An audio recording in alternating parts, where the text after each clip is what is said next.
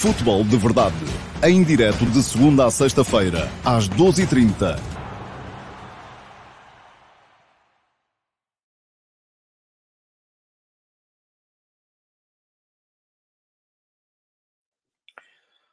Olá a todos, muito bom dia, sejam muito bem-vindos à edição número 712 do Futebol de Verdade. Hoje é quarta-feira, dia 28 de uh, dezembro de 2022.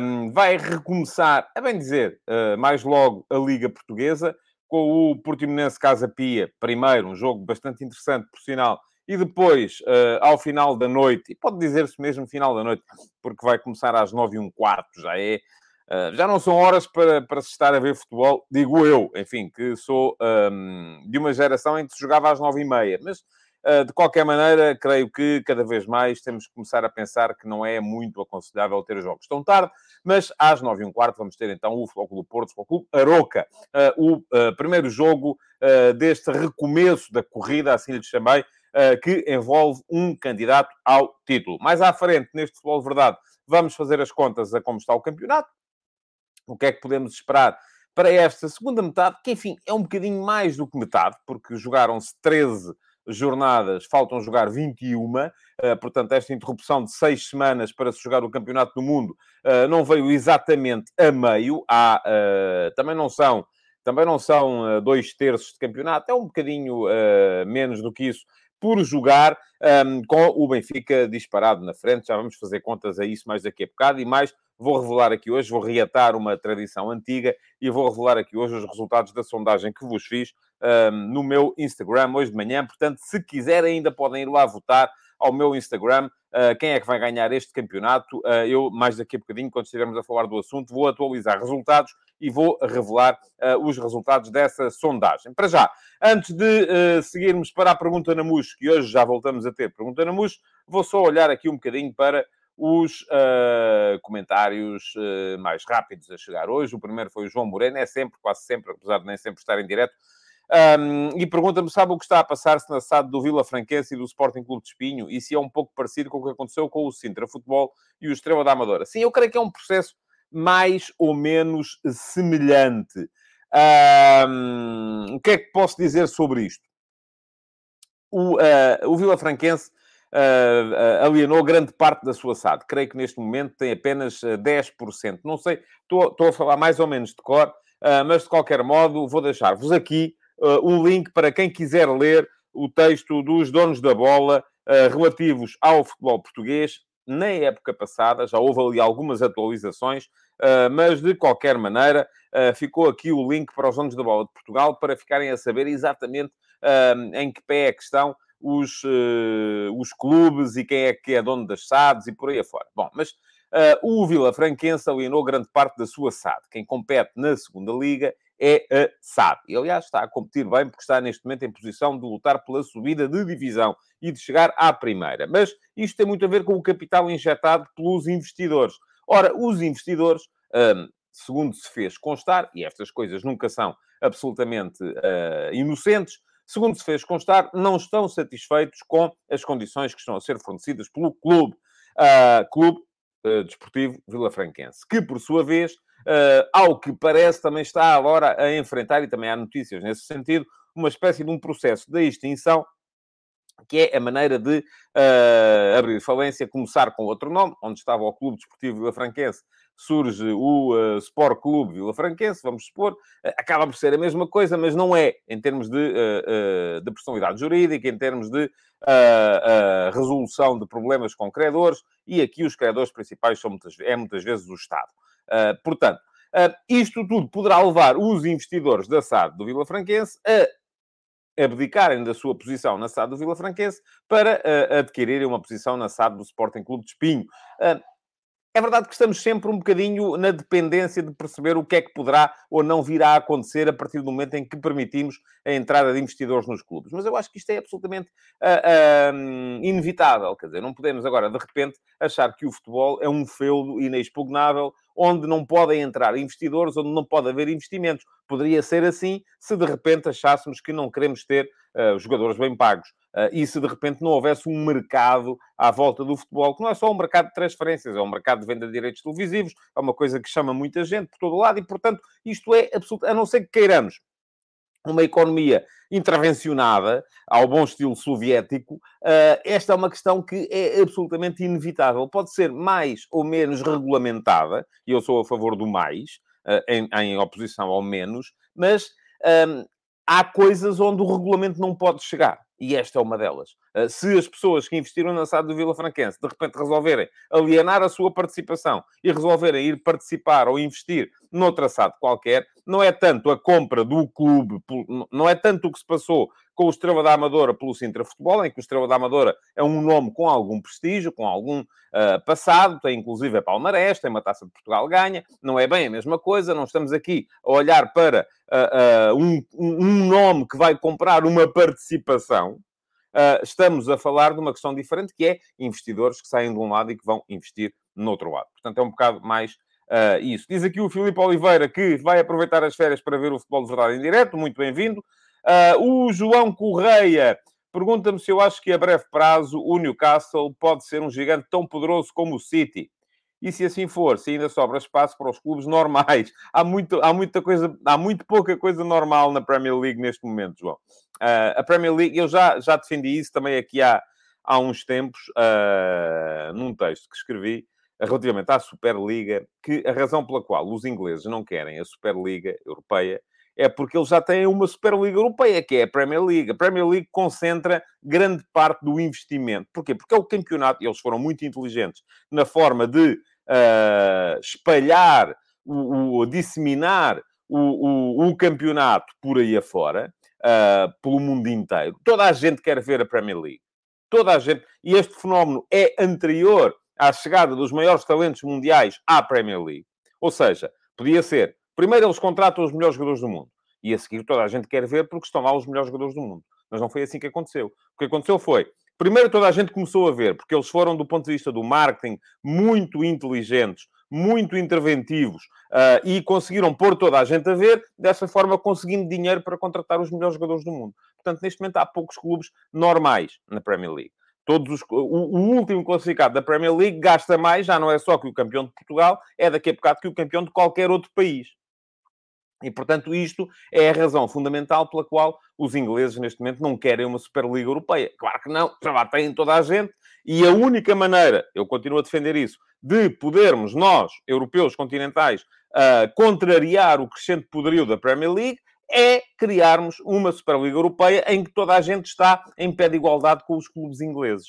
Porque a partir do momento em que a receita fundamental passar a ser europeia e não apenas da Premier League, obviamente todos nós vamos poder ter uma, uma, uma porção uh, maior do bolo. Quanto à sua pergunta, acho que sim, acho que o Newcastle pode perfeitamente começar a, a, a, lutar, não digo este ano, este ano não creio que, apesar de estar neste momento muito bem colocado, creio que é segundo classificado, não creio que possa lutar pelo título, uh, mas uh, creio que com o investimento saudita, o Newcastle United pode perfeitamente uh, integrar o grupo dos clubes que lutam por títulos em Inglaterra, até por ser um clube histórico. Aliás, se formos a ver, até é mais histórico o Newcastle United do que é, por exemplo, o Manchester City. Bom dia para o Paulo Neves, boas festas também. Uh, pergunta ao Paulo Neves: será o Benfica mais fraco se o Enzo sair? É evidente que sim, não tenho dúvidas nenhumas a esse, a esse respeito. Uh, e o Paulo Ferraz uh, pergunta aqui como avaliar a direção do Benfica no plano desportivo, onde nas amadoras tem crescido imenso, e agora no plano financeiro, com este possível negócio Enzo.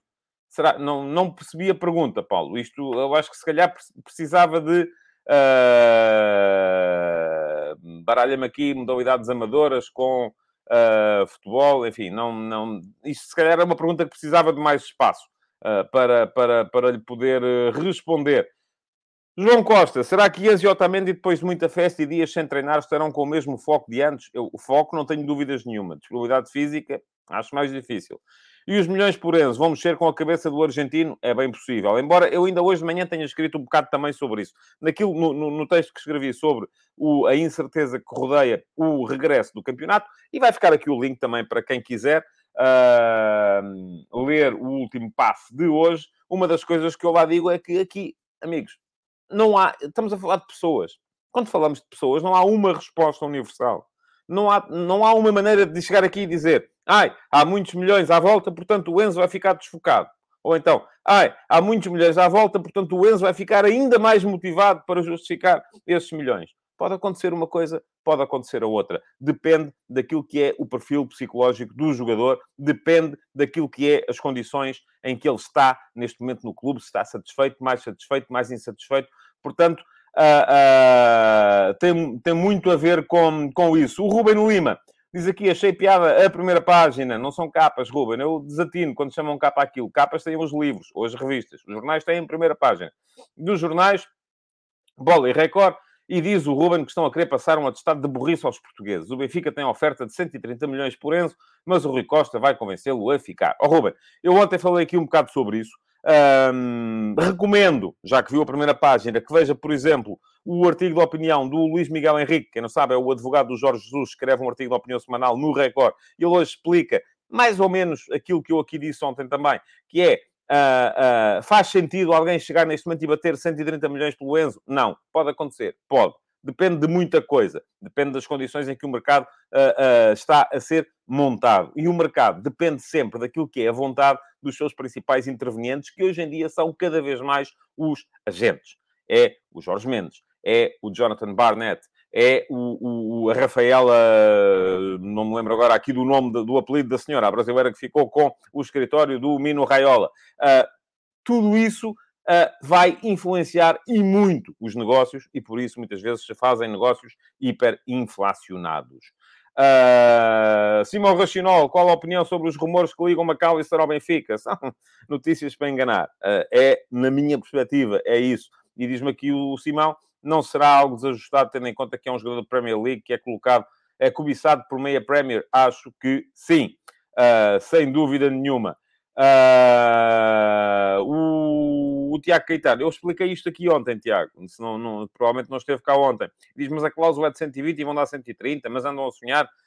A cláusula é de 120, mas o Benfica não é obrigado a aceitá-la agora. Uh, porque a cláusula, creio que só se aplica no final da época. Bom, uh, vamos lá ver. Uh, vamos ter que chegar à ordem do dia. Antes disso, queria só uh, mencionar aqui um superchat do Vitor Martins, que faz anos. Vitor, parabéns. Bom dia a todos. Hoje o aniversariante sou eu, diz o Vitor.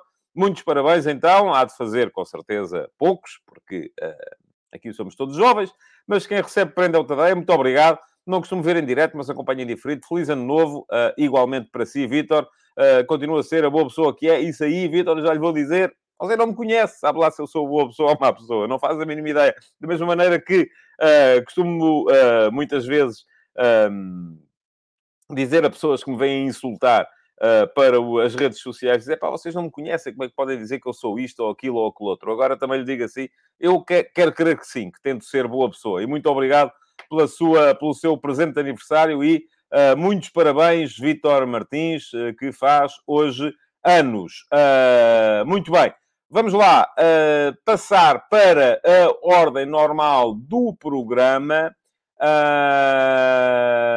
pá, pá, pá, ordem... Ah, antes disso, quero lembrar-vos que podem subscrever o meu Substack.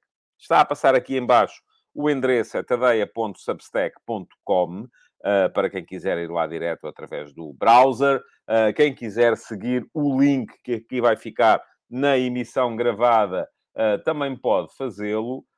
Um, há subscrições gratuitas, e as subscrições gratuitas, conforme o próprio nome indica, não pagam nada, também não recebem tudo, e há subscrições premium. As subscrições premium custam-vos 5 euros por mês e recebem não só todos os textos que eu escrever daqui para a frente, como acesso a todo o arquivo eh, que lá está, com séries interessantes, como a série F80, como a série Donos da Bola, como a série Eminências Pardas, com uh, reportagem, com artigos de data journalism, portanto, tudo e mais um par de botas, como se costuma dizer. Quem quiser subscrever, já ficou o link lá atrás. Uh, perdi o desafio que lancei a mim próprio, que era o de chegar aos 4.500 uh, subscritores uh, gratuitos antes do, uh, da final do Campeonato do Mundo, ficámos a 150, 160, mas vamos lá, continua a querer chegar aos 4.500 em breve. Se fosse antes do final do ano, era bestial, portanto é só darem lá um salto e subscreverem. Vamos passar então à ordem normal do programa de hoje, começando com a pergunta da Mush, e cá está ela. Vou ter que retirar daqui o banner, porque uh, senão vai interferir com a leitura da pergunta. A pergunta na Mush de hoje vai para o Filipe Oliveira, que me pergunta o seguinte. O Guardiola, nos últimos uh, dias, não foi nos últimos dias, foi ontem mesmo, afirmou que os jogadores que voltaram do Mundial estarão em melhor forma do que os que estavam apenas a treinar. Ele não disse em melhor forma, Filipe, disse que estavam com mais ritmo, o que é uh, normal, não é? Estiveram a jogar, os outros não. Será que os jogadores que estiveram no Mundial irão fazer a diferença agora por estarem em melhor forma? Ou, a volta a corrigi-lo, uh, Filipe, por estarem com mais ritmo? Será que no final da época o cansaço irá fazer a diferença, em abril ou maio? Um abraço. Um abraço para si também, Filipe. Votos de uh, boas entradas para si, autor da pergunta na MUS de hoje. E deixem-me só retirar daqui isto, voltar a colocar o banner com o endereço do Substack e vamos lá e vou-lhe responder. Uh, muito bem. Eu acho que é absolutamente normal aquilo que o, uh, que, o que disse o, o Pep Guardiola, quem esteve a jogar o Mundial, naturalmente, esteve a jogar, manteve ritmo competitivo e, portanto, está, uh, naturalmente, com muito mais ritmo competitivo. Esteve a jogar. Os outros estiveram parados, a trabalhar. Uh, o João Morgado Ferreira diz que fez uma pergunta semelhante hoje. Ó oh, João, mas chegou tarde, provavelmente. Eu escolhi a pergunta na MUS às 11 da manhã. Uh, a sua não estava, não estava lá. mas pronto, vai ser respondida na mesma. agora, isto não quer dizer que, só pelo facto de virem com mais ritmo competitivo, uh, isto venha a ser bom ou mau. Eu acho que no imediato pode vir a ser bom. E, aliás, um dos segredos para o grande início da época do Enzo Fernandes no Benfica teve a ver com isso, o facto de vir com o ritmo do campeonato argentino, que não tinha parado. Um, acho também, ao mesmo tempo, que correm sérios riscos de, tal como disse o Filipe, de uh, poderem uh, vir a pagar isso mais cedo ou mais tarde por cansaço porque creio que é muito complicado manter uh, os jogadores uh, a um determinado nível durante muitos meses. Diz aqui o João Costa, e é verdade, nem todos jogaram muitos jogos no Mundial. É verdade que sim. Mas ainda assim, uh, há uma coisa que é manter o ritmo de competitivo através da competição. Há uma coisa que é manter o foco e o ritmo, nem que seja do ponto de vista mental, estando permanentemente preparado para a competição. E isso é o que acontece a quem está num campeonato do mundo, mesmo que não esteja a ser titular.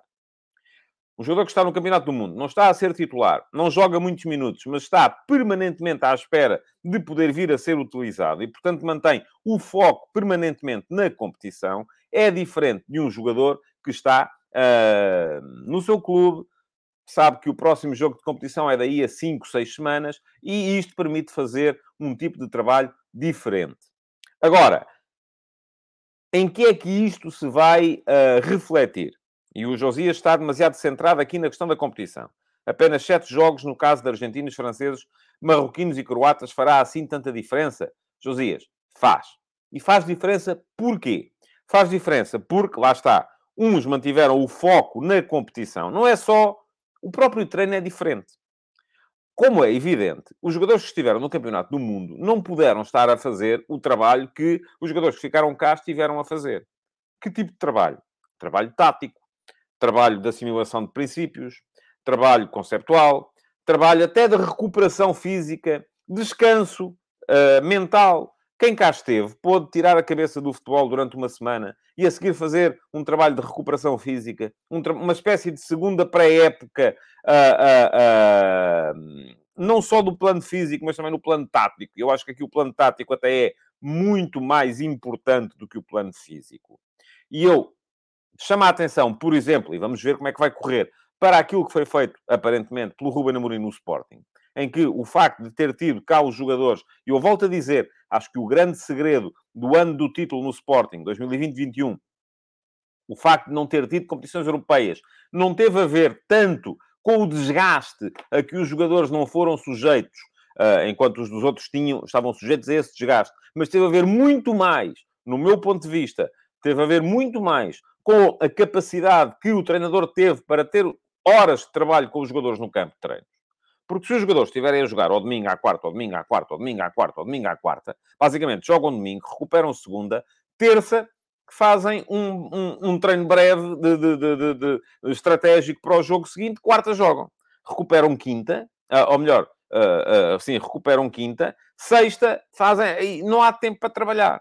Não há tempo para trabalhar nada a não ser o dia a dia. Ora, esta paragem já implica uma, uma, uma certa capacidade para trabalhar. E eu acho que isso pode vir a ser benéfico no mais longo prazo, mesmo que não o seja no curto prazo e no imediato. Portanto, vamos estar muito curiosos. Volto a dizer aquilo que uh, uh, disse várias vezes no, no início da, da temporada. Esta época vai levar-nos a todos por mares nunca antes navegados, conforme dizia o poeta.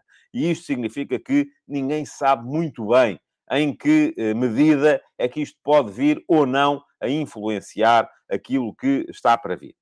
No momento, eh, aquilo que temos visto é um Sporting, aparentemente, eu não vi os jogos, aparentemente muito forte na taça da Liga, não é só por ter ganho os jogos todos, é por ter ganho com facilidade e com velocidade a adversários. Enfim, o Farense era da segunda Liga, mas o Braga é um dos candidatos, não é? Está lá em cima. Uh, uh, uh, o, o, próprio Rio Ave e o Marítimo, enfim, são equipas de primeira divisão. agora, aquilo que me parece é que, aparentemente, no caso do Sporting, até pode haver um efeito já visível. Vamos a ver, o campeonato é que não o vai dizer. no caso do Benfica, acredito que e já o disse aqui em resposta a uma pergunta vossa, entre o Enzo e o Otamendi, será que vêm muito desfocados? Não, desfocados acho que não vêm. Quem ganha, aquilo que quer é ganhar mais.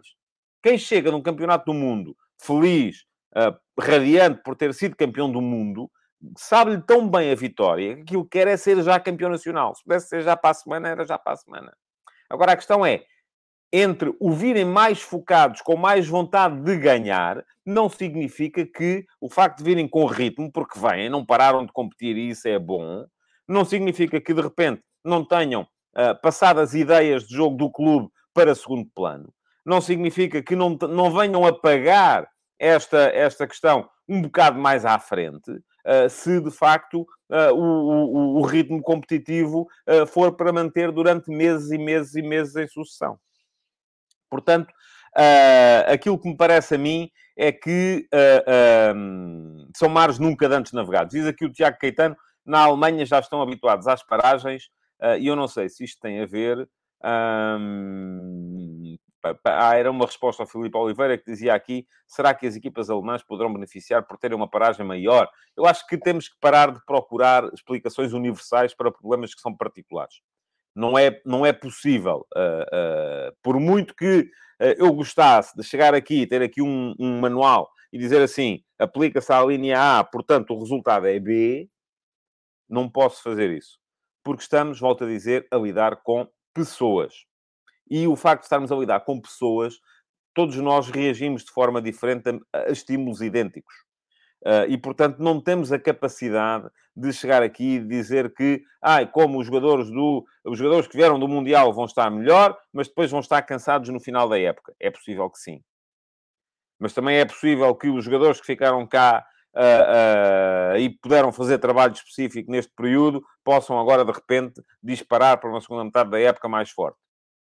É possível que sim. não há maneira nenhuma de uh, ficarmos, de termos aqui uma, uma certeza absoluta a este respeito. Bom, vamos seguir em frente, vamos passar pelos ataques rápidos antes de entrarmos no uh, ataque organizado. Não há muita coisa para vos falar de ataques rápidos. Uma delas já falei em resposta a uma das perguntas iniciais, era a tal questão que uh, coloca uh, o, o, frente a frente, vamos chamar-lhe assim, o, o Vila Franquense, os detentores da SAD e uh, o Sporting Clube de Espinho. Vamos a ver no que é que isso vai redundar. Mas temos aqui ainda assim mais dois ou três temas para pontuar. Um deles tem a ver com os jogos de hoje, o regresso do campeonato. Continuo as perguntas relativamente àquilo que estávamos a, a, a, falar. Vou só aqui ler o, o, comentário do Jason Lima, mas o Benfica não ficou sem saber jogar nesta paragem? Ficou, Jason? Não sei. Ficou? Uh, isto é, não sei se é uma pergunta em termos irónicos, o que é, e o uh, Poker Club diz: todos procuram respostas a preto e branco, mas na realidade o futebol é feito de muitos tons de cinzento. Olha, bem-vindo ao clube. Uh, eu passo a vida a falar da zona cinzenta e, uh, e sou quase sempre muito mal uh, interpretado. Bom, vamos lá. Ataques rápidos. Antes disto, uh, antes de entrarmos nos jogos de mais logo, e volto a lembrar-vos, quem quiser ainda pode ir votar ao meu Instagram, na, está nas minhas stories, é chegarmos às minhas stories, uh, e uh, a última das stories que lá está, que é que tem o link para o texto do último passo de hoje, tem uma sondagem para vocês poderem votar e dizer quem é que acham que vai ganhar o campeonato. Daqui a bocadinho já vou aqui ler os resultados das vossas uh, votações e dizer quantas pessoas é que votaram. Uh, vai recomeçar o campeonato hoje, hoje temos já dois jogos. um interessantíssimo Portimonense Casa Pia para abrir, sétimo contra o quinto. Lá está.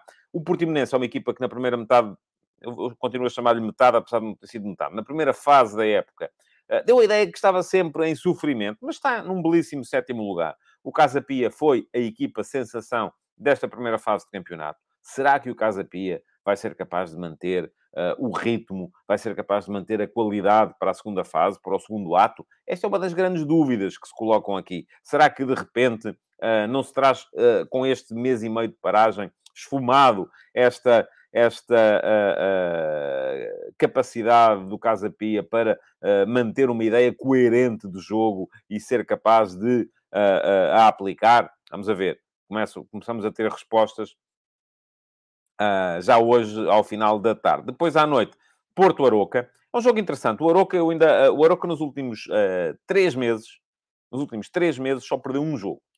Foi o jogo contra o Rio Ave. É verdade que destes três meses, mês e meio, o campeonato esteve parado.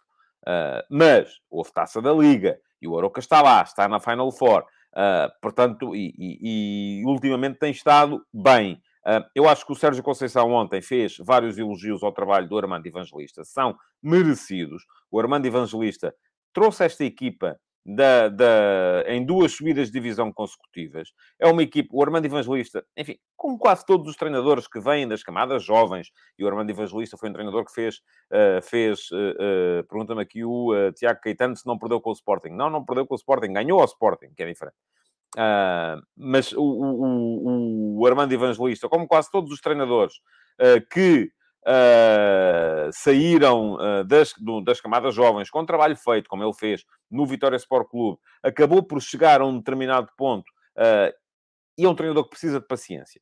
Mas a partir do momento em que lhe dão, a, em que lhe dão tempo, o trabalho acaba por parecer consolidado. E é isso que está a acontecer, no meu ponto de vista, com esta equipa do Aroca. Vai ser um Aroca com algumas ausências. Não há Chama Velasquez, que é um jogador importante. Não há Arsénio, não há o Mujica, o, o, o, avançado, o goleador. Vamos ver se há o Pedro Moreira. Há aquela dúvida, joga o Arroa Barrena, eh, que fez uma primeira fase da época excelente na baliza, ou joga o João Valido, que está eh, e esteve muito bem na taça da Liga, mas é uma equipa, do ponto de vista defensivo, sólida, uma equipa equilibrada, uma equipa que não é brilhante, mas que faz sempre o seu trabalho. E, portanto, não antevejo um dia fácil para o Futebol Clube do Porto. Agora, que Porto é que vamos ter? E esta é a questão uh, que, à qual é muito complicado estar neste momento a responder. Para já não há Pep, que fez a tal fratura do, do braço no último jogo de Portugal contra, contra Marrocos. Não há Zaidu, não há Evan Nilsson.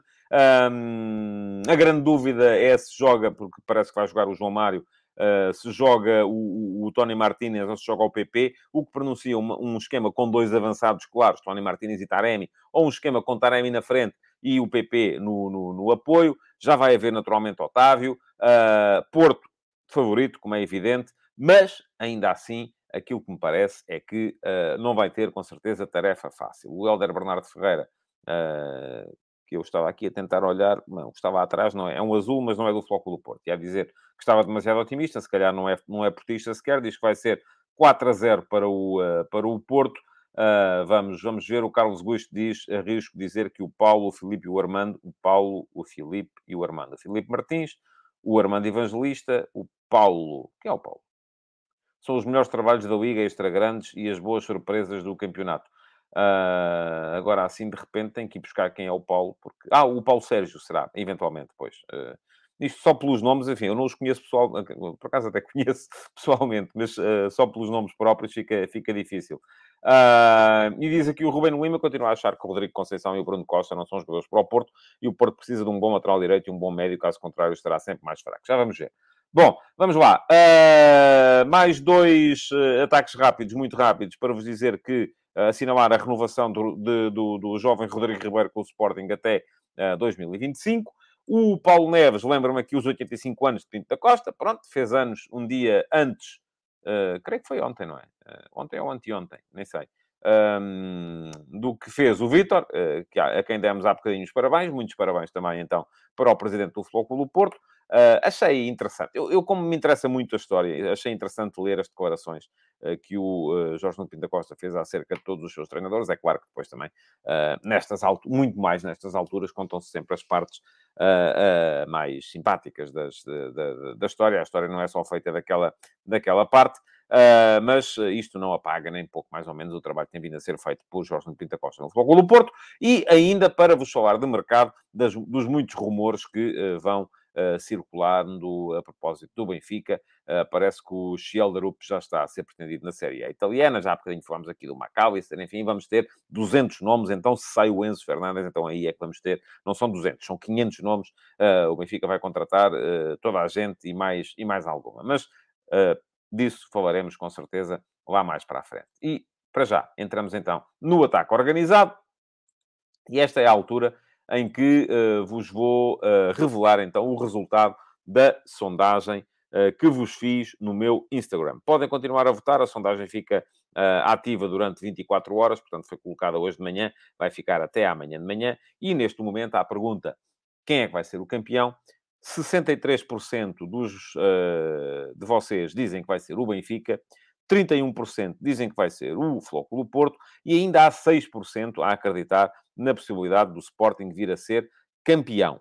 Uh, tivemos, estava aqui a tentar perceber, uh, mas não, não consigo, não consigo perceber. Estava a tentar perceber exatamente quantos votos é que, é que está. Sim, dá para perceber, dá para perceber, sim, senhores. Uh, tivemos poucos votos, tivemos 50, uh, 56 votos neste momento. Portanto, isto é, é uma sondagem, enfim, as sondagens voltaram recentemente ao Instagram, as pessoas não estão habituadas a ir lá, ainda lá podem ir votar e, portanto, não será assim tão difícil, uh, não será assim tão difícil influenciar esta, esta, este resultado, porque uh, não há muitos votos ainda contabilizados e já vos disse, a sondagem fica até amanhã por esta hora. Agora, o que é que nós podemos esperar desta segunda metade de campeonato, ou desta segunda fase, não é segunda metade, é um pouco mais do que segunda metade. Já vos deixei lá atrás o link para o texto do último passo de hoje, em que deixei uma série de dúvidas. Eu também acho, como é evidente, que o Benfica é uh, o grande favorito a, ganhar este campeonato. Vai com 8 pontos de avanço do segundo, que é o Flóculo do Porto. 8 pontos não são, uh, não são absolutamente uh, impossíveis de anular, mas são muito complicados de anular é, não é fácil. Uh, e dir-me-ão, ah, mas houve uma interrupção pelo meio, e em 2020 também houve uma interrupção pelo meio, e a Liga virou por causa da pandemia e tal. Bom, enfim, em 2020 a Liga virou uh, na interrupção, mas já tinha virado antes. É preciso termos isso em conta. Uh, também é verdade que em 2020 só faltava disputar um terço da Liga, quando houve a pandemia. Estávamos em março, quando foi a interrupção, e o campeonato regressou em junho. Neste momento, houve uma interrupção em uh, novembro e o campeonato regressa em final de dezembro, mas ainda falta mais de metade da liga. Em 2020, quando o campeonato foi interrompido, já o Flóculo Porto tinha anulado a desvantagem que chegou a 7, 7 pontos para o Benfica. Já estava à frente. Mas, quando regressou o campeonato, em junho, o primeiro a jogar foi, tal como vai ser hoje entre os candidatos, o Flóculo Porto, foi jogar a Famalicão e perdeu. Uh, o que, desde logo, fez pronunciar que, afinal de contas, o Benfica vai voltar à moto de cima. O Benfica jogava no dia seguinte contra o Tondela, em casa, estádio da luz, cheio a abarrotar. Achei a abarrotar nada porque não havia, não havia público. Estava aqui a... Mas foi mal. O campeonato recomeçou sem público. Portanto, esqueçam lá o cheio a abarrotar. Foi um exagero poético da minha parte. Uh, mas uh, o, o Estádio da Luz Uh, Benfica, jogando em casa contra o Tondela, ganhando, voltava ao topo da tabela e não ganhou empatou 0 a 0. Portanto, uh, eu acho que há ainda muita coisa por jogar neste campeonato. Acho que o Benfica é favorito. Eu diria, neste momento, 60, 65% de hipóteses para ser o Benfica campeão, 30% para o uh, Flóculo Porto e ainda deixo 5% divididos entre o Sporting e o Sporting Clube Braga. Uh, será muito, muito complicado, tanto o Sporting como o Sporting Clube Braga lá chegarem. Diz-me aqui o uh, Eduardo Pinto, eh, os próximos jogos do Benfica com o Braga e o Sporting são cruciais, vão ser muito importantes, naturalmente. O Carlos Gosto já tinha dito isto antes também. Os próximos três jogos relançam o campeonato ou confirmam o Benfica como campeão. Depende de quantos pontos perder o Benfica, se é que perde algum. Pois tem um bocado a ver com isso. O Benfica vai ter agora uh, jogos complicados. Vai a Braga, nesta jornada, que é, creio eu, a 14 e depois uh, joga com o Portimonense e com o Sporting. Dois jogos seguidos em casa, mas dois jogos complicados. Uh, aliás, se formos a ver, na época passada, o Benfica em casa com o Portimonense e o Sporting somou zero pontos. Uh, e este ano tudo aquilo que fizer vai ser ganho, naturalmente. Um, portanto, uh, aquilo que me parece a mim é que, de facto, os próximos jogos vão ser fundamentais para o Benfica, como vão ser fundamentais para o Porto, que está à espera que o Benfica perca pontos. Um, o Benfica enfrenta um reinício de campeonato com um nível de dificuldade, se calhar quase tão elevado como foi o início do campeonato para o Sporting. Atenção, o Sporting começa o campeonato a jogar fora com o uh, Braga e depois, à terceira jornada, fora com o Porto. O Benfica vai a Braga agora e duas jornadas depois joga com o Sporting, embora seja em casa. Mas uh, fazendo o Benfica o pleno nestes três jogos, muito dificilmente deixará de ser campeão. Mesmo que o Porto também ganhe os seus três jogos. O, porque o Porto estará naturalmente a contar ganhar os seus três jogos e esperar que o Benfica perca pontos neste período contra Braga e contra Sporting. Uh, em relação ao Porto, são oito pontos e é isto mesmo. O Porto vai, vai precisar de uh, ir ganhando, ir ganhando sempre para esperar escorregadelas de quem está à frente uh, para, para poder reduzir a distância e para poder depois, quando chegar ao confronto direto, estar em condições de poder eventualmente chegar lá. Em relação ao Sporting e ao Sporting Clube Braga, o Braga está em perda neste momento. E eu, se, se querem que vos diga, nunca considerei que o Braga fosse verdadeiramente um candidato ao título. Pergunta-me aqui o Josias quantos pontos o Benfica tem a mais que o Sporting. São 12 neste, neste momento. Uh, o Carlos Martins, gosta muito de entrar em teorias da conspiração, diz ir a Braga é complicado para o Benfica. pois é. O Braga, em casa, tem ganho ao Benfica. Por acaso não, não, se, não, não se ter apercebido, mas é o que tem acontecido. Uh, agora, eu sei que as pessoas entram sempre naquela coisa. Ah, é o, é o Benfica B e tal. Esqueçam mais isso. Pá. Não tragam isso para aqui. Levem isso para, as, para, as, para os programas de, de, de, adeptos que há na televisão. Não me tragam isso para aqui, porque isso, de facto, não... É, eu volto a dizer, quem acredita, quem acredita que os jogos estão todos comprados, está tudo combinado, não sei o quê, é pá, deixem-se de futebols. Passem a ver outra coisa, vão ao teatro, vão ao, ao, ao, ao, ao vão ao cinema, não é? Vão ao circo, agora estão aí os circos. Pá, é muito mais, é muito mais proveitoso. Quem acha que isto está tudo comprado, de facto, uh, não, faz, não, faz, uh, não faz sentido. Uh, bem, em relação ao Sporting, estava a dizer, vai ser um reinício de campeonato também. O Sporting não pode cometer mais falhas. Se quiser chegar lá, não pode cometer falhas. Se quiser chegar à Liga dos Campeões, que é muito importante em termos de objetivo para o clube, mesmo que não seja campeão, chegar pelo menos ao segundo lugar não pode cometer mais falhas. Vai ter uma segunda volta de campeonato em que tem Porto em casa, Braga em casa, Benfica em casa. E por isso mesmo, uh, para chegar lá, tem que uh, encarar estes jogos numa só perspectiva, que é a perspectiva de ganhar. Uh, vamos a ver o que é que vai acontecer. Amanhã já estarei aqui para vos falar naturalmente do, desse Porto Aroca e para antecipar aquilo que vai ser o Sporting Passos de Ferreira, que vai se jogar exatamente amanhã. Uh, e depois, na sexta-feira, então, teremos o Braga-Benfica. Vão ser três dias de estalo antes da passagem de ano, com três jogos dos uh, quatro candidatos, vamos chamar-lhe assim, ao, uh, ao, ao título. Para já, aquilo que vos posso dizer é que, se seguirem este link na emissão gravada, podem inscrever-se no canal, no meu canal de YouTube. e se o fizerem, naturalmente, e se ativarem as notificações, o YouTube avisar-vos-á sempre que eu entrar em direto. Portanto, podem ver em direto sempre o Futebol de Verdade. Uh, ativar as notificações é muito simples, é só clicar em cima do sino e a partir daí passam a ser avisados. De resto, é pedir-vos que deixem like na emissão de hoje do Futebol de Verdade e que voltem amanhã para mais um Futebol de Verdade. Muito obrigado por terem estado aí e até amanhã. Futebol de Verdade, em direto de segunda a sexta-feira, às 12h30